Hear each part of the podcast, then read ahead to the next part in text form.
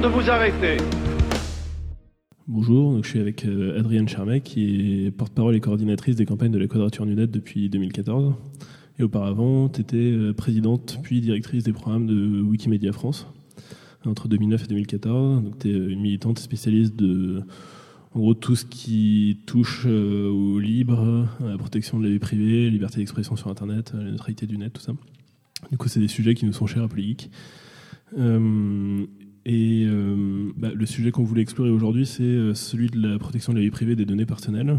Euh, c'est un sujet qui est relativement large. Il y a beaucoup de choses à dire en ce moment sur, sur ça. Et peut-être que pour commencer, on pourrait revenir sur un événement qui a marqué l'act- l'actualité il y a quelques mois, l'affaire de l'iPhone de San Bernardino. Donc, pour un petit rappel, c'est le FBI qui avait demandé à Apple donc, de déverrouiller un iPhone dont le propriétaire était impliqué dans un crime.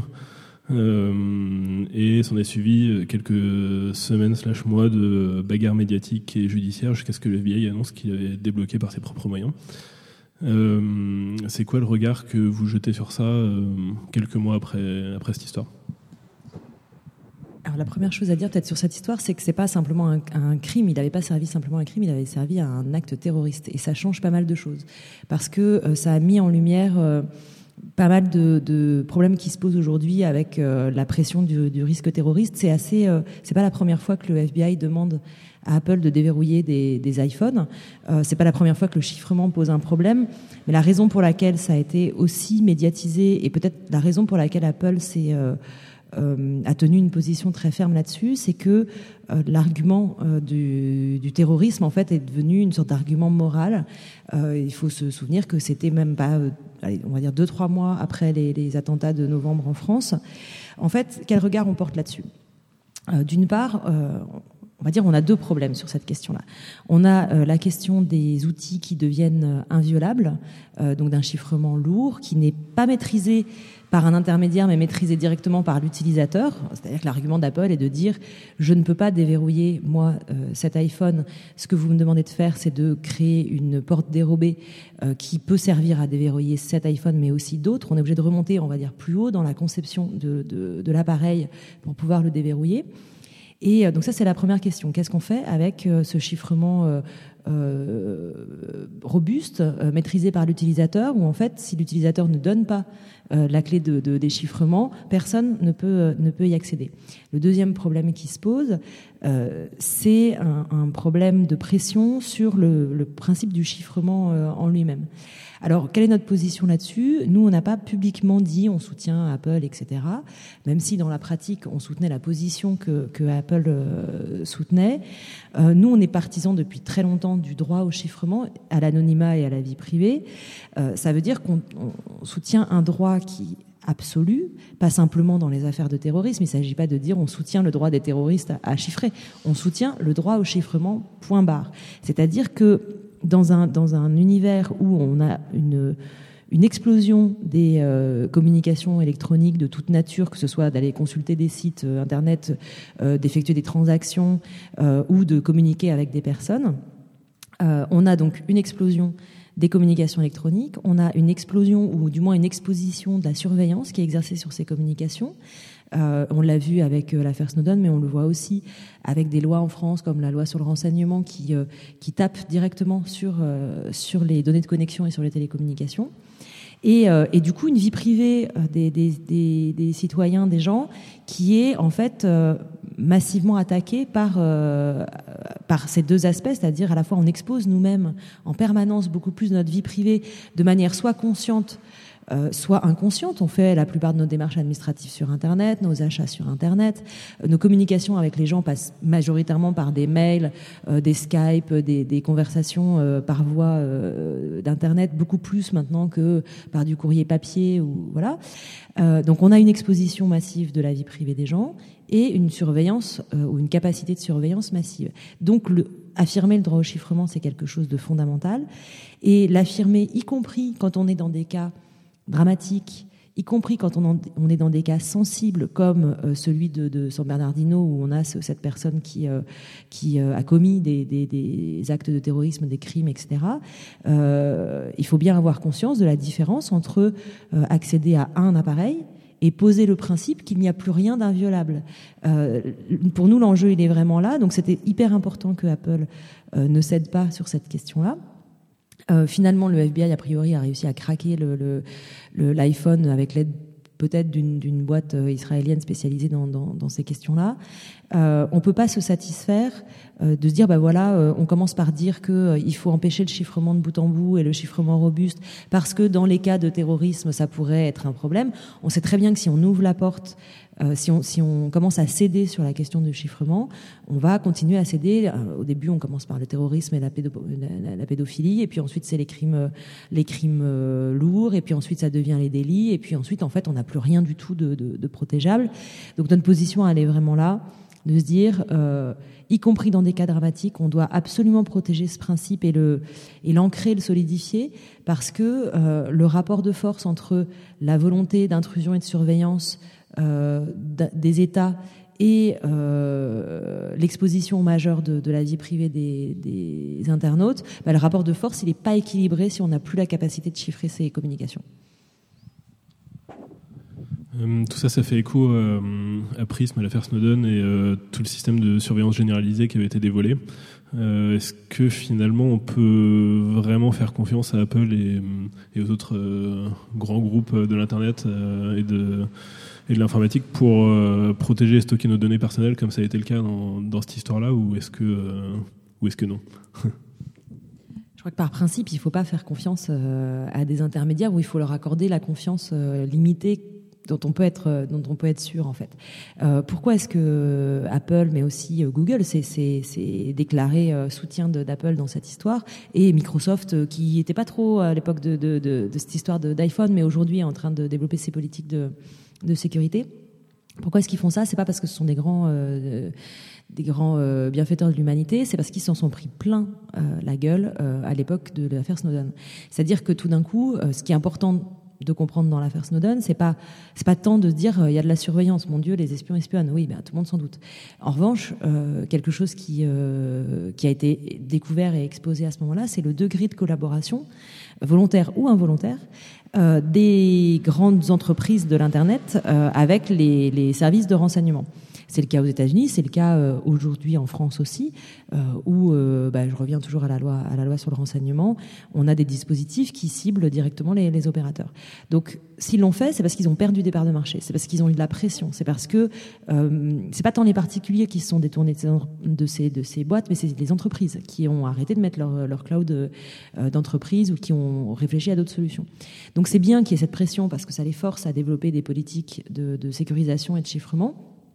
Euh, certains euh, le font en disant euh, confiez-nous toutes vos données et nous on les on les sécurise. Ça va être par exemple le, le, cas de Facebook, enfin le, passage en HTTPS par exemple de, toutes les grosses boîtes, tous les gros mailers se sont mis à passer en HTTPS, mais eux ont toujours finalement accès à ces informations. C'est intéressant de voir que se développent des solutions, soit d'appareils de, intégralement chiffré, soit de messagerie euh, très chiffrée comme euh, WhatsApp ou Signal, où là, les boîtes n'ont même plus la capacité de, de, déchiffrer le contenu.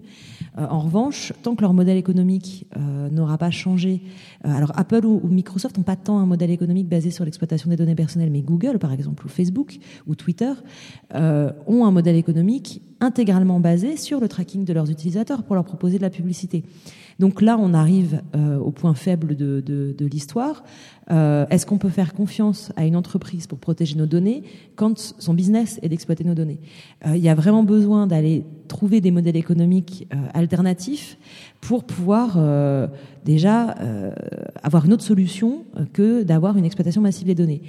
Donc non, pas de confiance là-dessus et, et, et, pas de confiance non plus dans des entreprises qui sont dans une logique de euh, grossir toujours plus en intégrant toujours plus et en, interopérant toujours plus de services.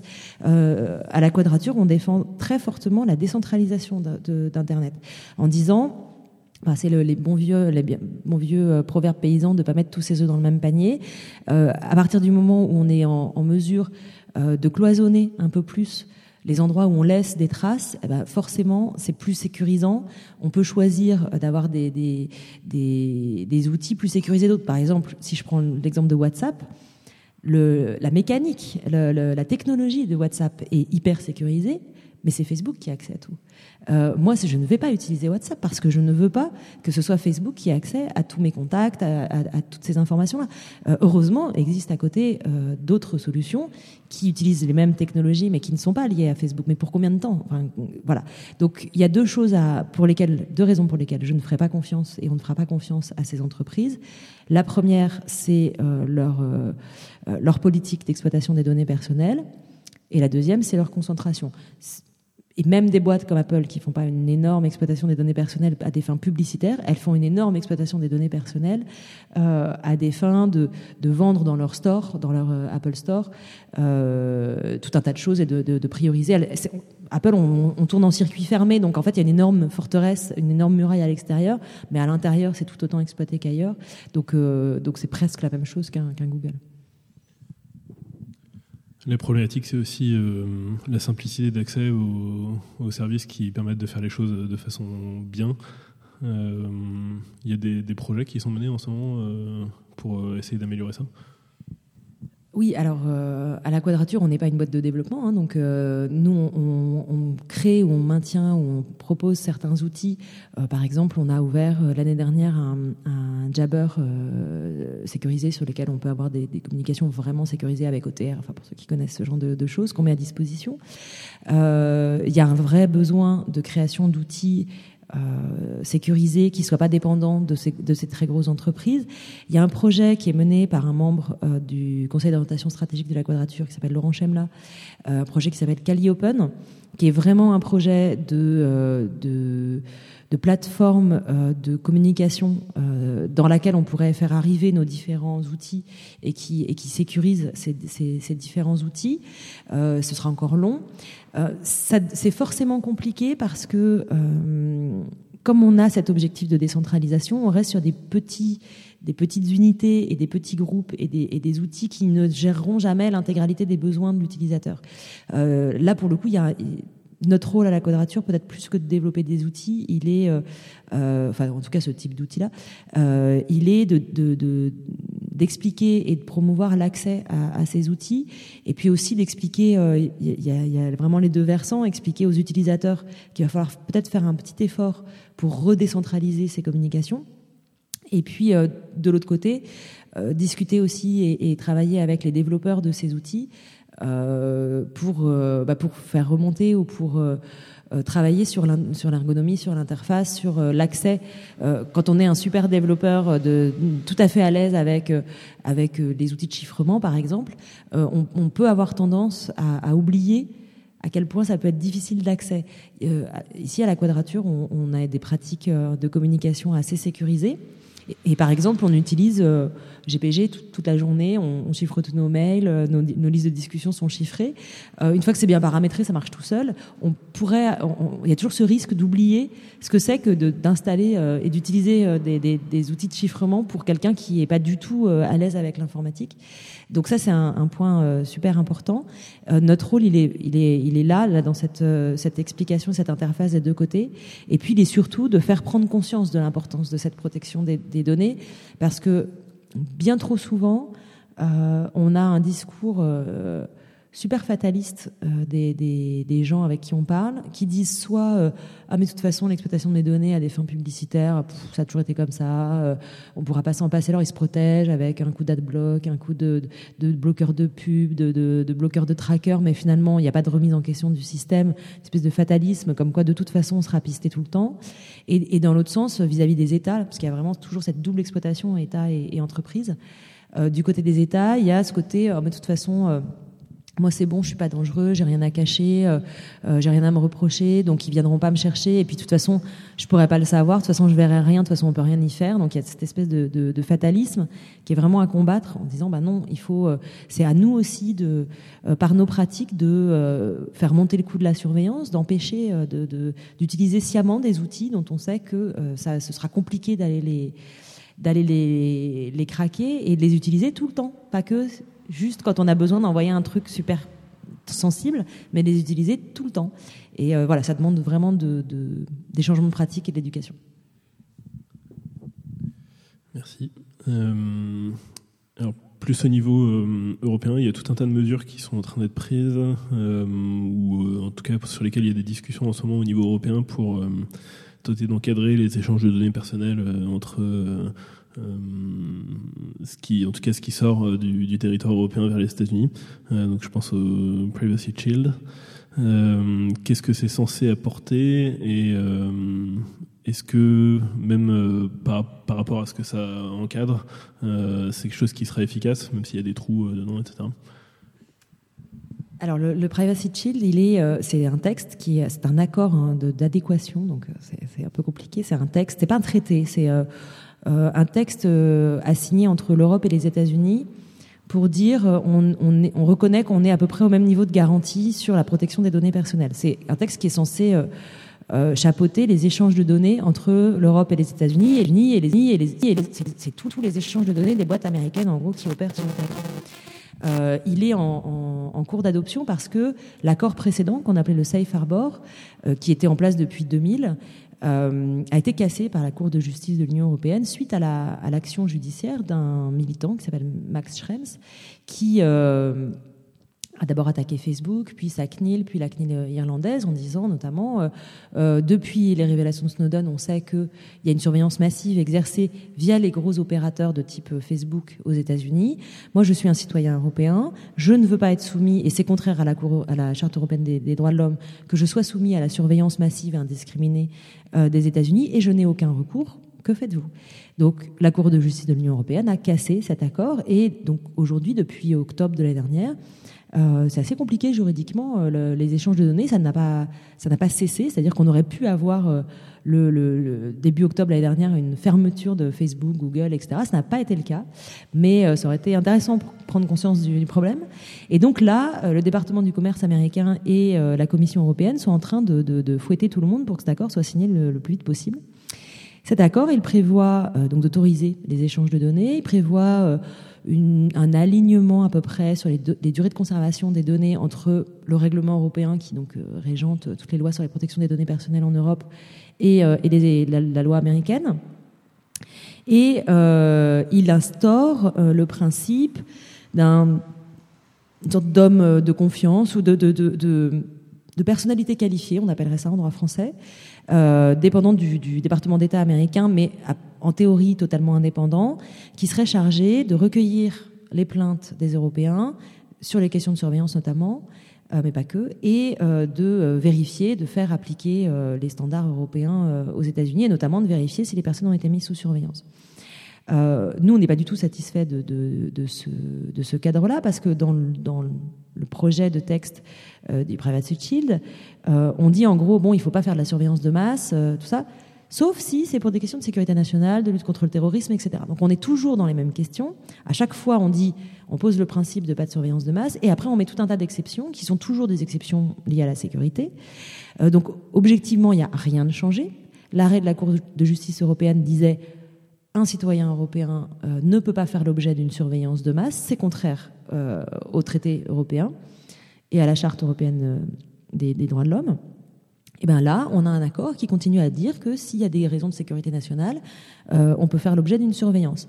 Euh, cet homme, euh, cette personnalité qualifiée qui serait la porte d'entrée des Européens auprès des États-Unis, elle va pas vous dire vous avez été mis sous surveillance, vous n'avez pas été mis sous surveillance. Elle va faire ses vérifications et vous dire euh, c'est bon, euh, tout est dans les règles, ou euh, c'était pas dans les règles, on a réglé le problème.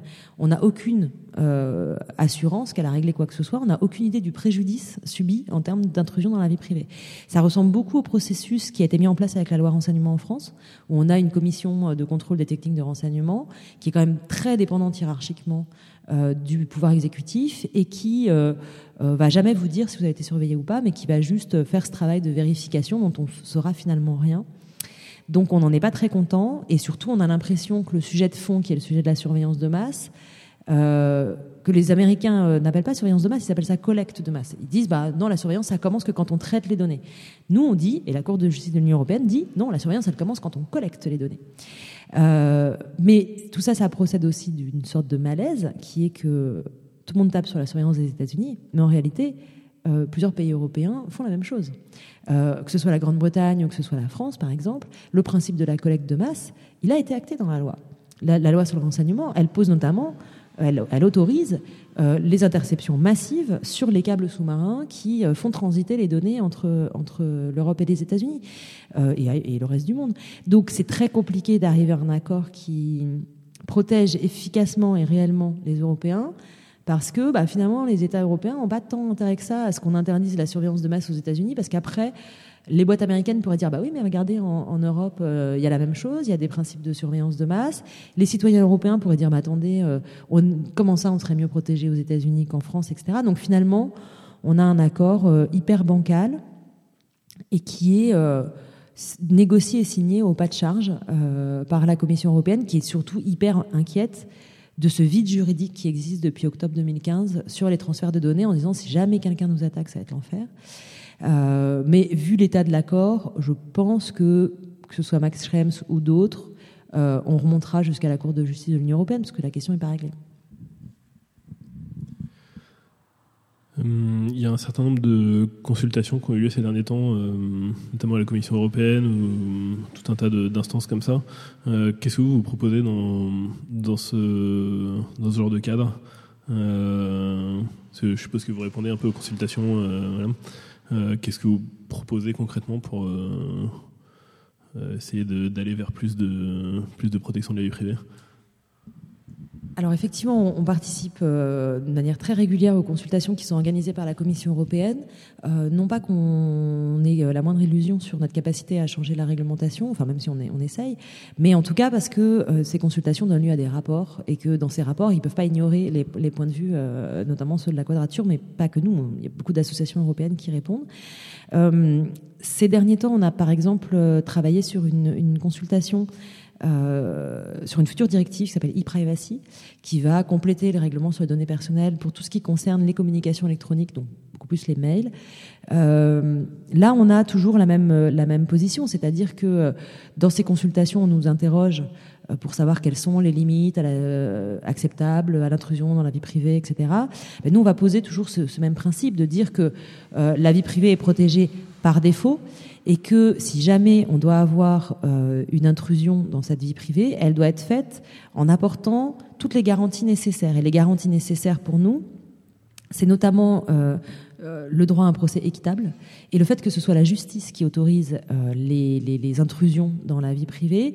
Et, et, quand on passe dans le cadre judiciaire, on a tout un mécanisme qui se met en place avec euh, des avocats, avec de la défense, avec le principe du contradictoire, c'est-à-dire de pouvoir euh, remettre en question la, la, la validité de, ou le, le, principe de cette intrusion, et puis avec des recours et tout un, toute une pyramide de recours qui font que on peut on peut remonter assez haut quand on n'est pas d'accord avec une décision.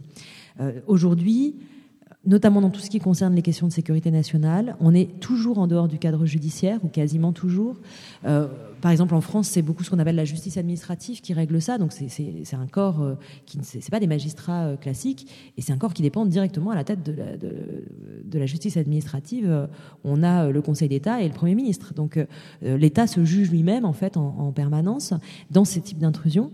Donc, pour nous, ça c'est très important de, défendre euh, la place du juge judiciaire dans, tout ce processus-là pour avoir, disons voilà, c'est la balance, elle est normale. Vous voulez euh, euh, rentrer dans ma vie privée, eh bien moi je dois avoir des droits. Sinon, c'est pas équitable, c'est pas juste.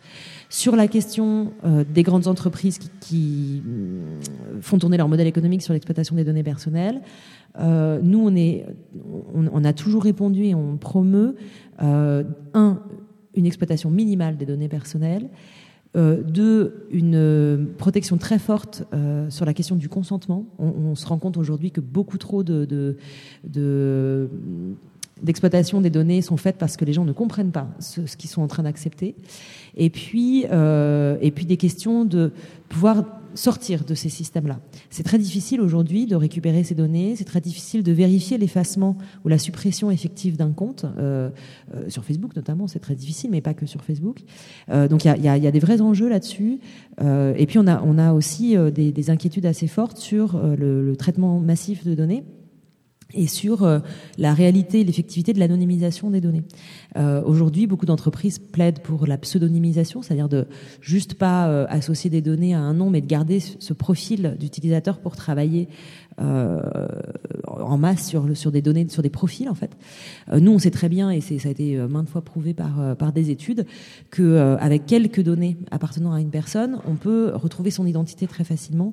Donc nous, on plaide vraiment pour une vraie anonymisation, c'est-à-dire de séparer vraiment les, les données pour casser ce profilage permanent. Euh, donc c'est ce type de choses-là qu'on va pousser dans les consultations. Euh, il y a des consultations sur d'autres sujets aussi hein, qui sont très loin des, données personnelles. Mais nous, on va sur les données personnelles, on, travaille essentiellement sur euh, ce type de réponse-là. Merci. c'est quasiment fini. une dernière question, c'est il y a deux mois, il y a eu une actualité qui a fait pas mal de bruit autour de la quadrature. si on peut rediscuter un petit peu, c'est votre décision de d'arrêter de, faire du lobbying, d'essayer d'influencer euh, les politiques publiques. Euh, c'est en tout cas comme ça que ça a été interprété. Euh, qu'est-ce qui en est vraiment Parce que j'ai pas l'impression que vous arrêtiez vraiment de, de faire ça. Alors, il y a deux mois, effectivement, on a, on a posé un communiqué de presse qui mûrissait depuis longtemps, qui, est, qui expliquait plusieurs choses. La première, c'est qu'on on était devant un mur politique très important.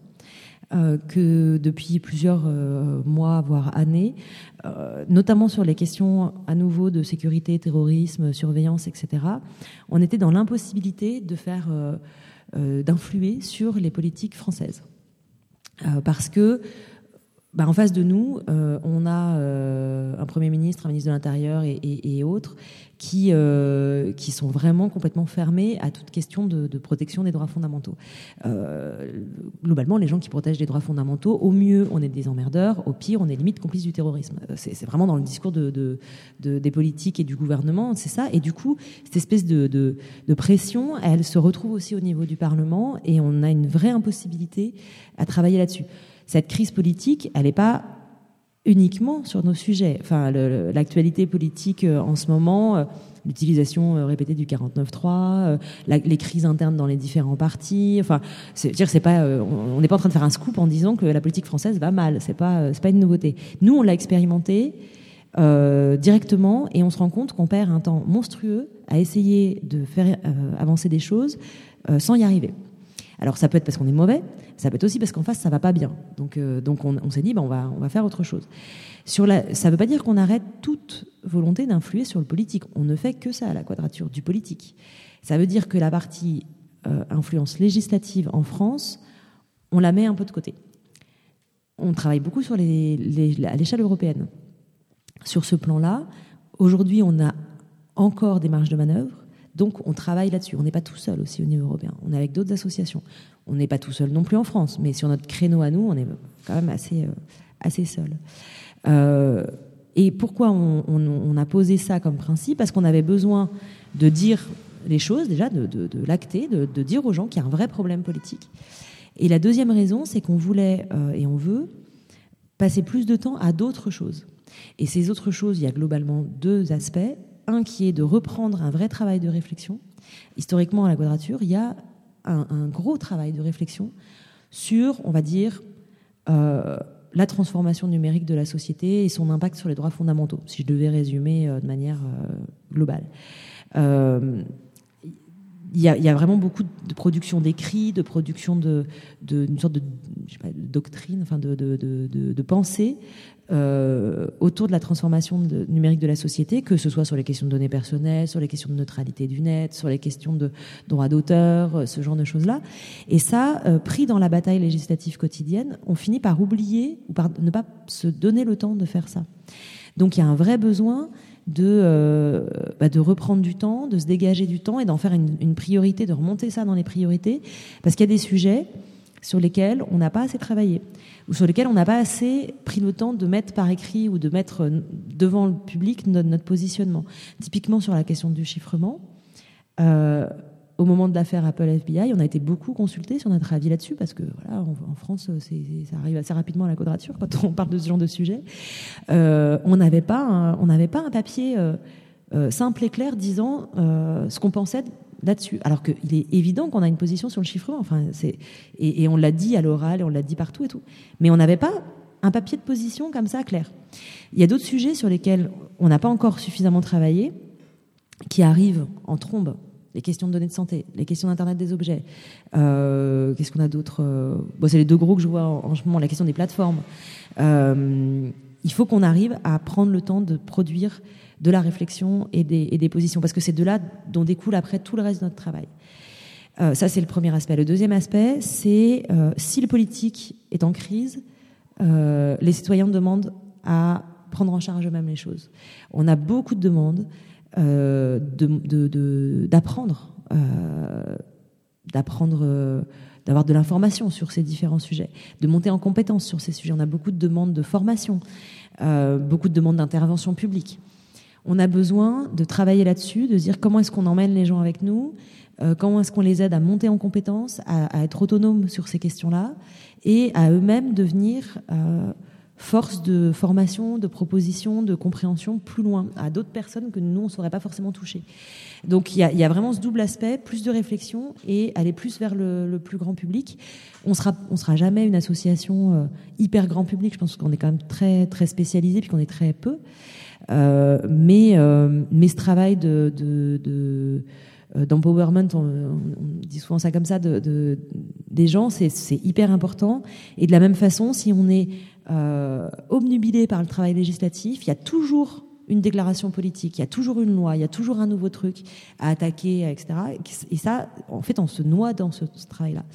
Et il y a un autre aspect sur lequel on travaille depuis déjà un an et demi, qui est hyper important, qui est le travail de, contentieux judiciaire, où on travaille euh, avec euh, FDN et FFDN, donc des fournisseurs d'accès associatifs, où on fait un gros travail de contestation devant la justice des lois qui ont été votées, des décrets qui, sont, qui ont été publiés. c'est vraiment du travail hyper lent, à long terme, etc. Mais on commence à en, voir les fruits. Euh, c'est encore un autre moyen de, contourner pour nous le mur euh, politique. C'est-à-dire, bon, ok, on n'arrive pas à faire en sorte que les lois qui sont votées, on n'arrive pas à faire en sorte que les lois qui sont votées euh, soient bonnes. Ben on va, on va les casser après, en fait. On va aller les attaquer après, et comme ça, on sera bien obligé de refaire des lois, des lois derrière. Donc voilà, on n'est pas en train d'abandonner la politique. On, on, fait plus que jamais euh, de la politique, mais pas au sens partisan, euh, etc. Par contre, on, s'est donné au moins jusqu'en mai 2017 pour lever le pied sur euh, le suivi législatif hyper précis de, tout. Et puis on verra bien qui nous gouvernera et comment ça se passera et quelle sera la marge de manœuvre d'ouverture politique ou pas, parce que c'est pas forcément très. Enfin, le, on peut pas dire qu'on soit hyper optimiste sur ce qu'on va avoir en 2017.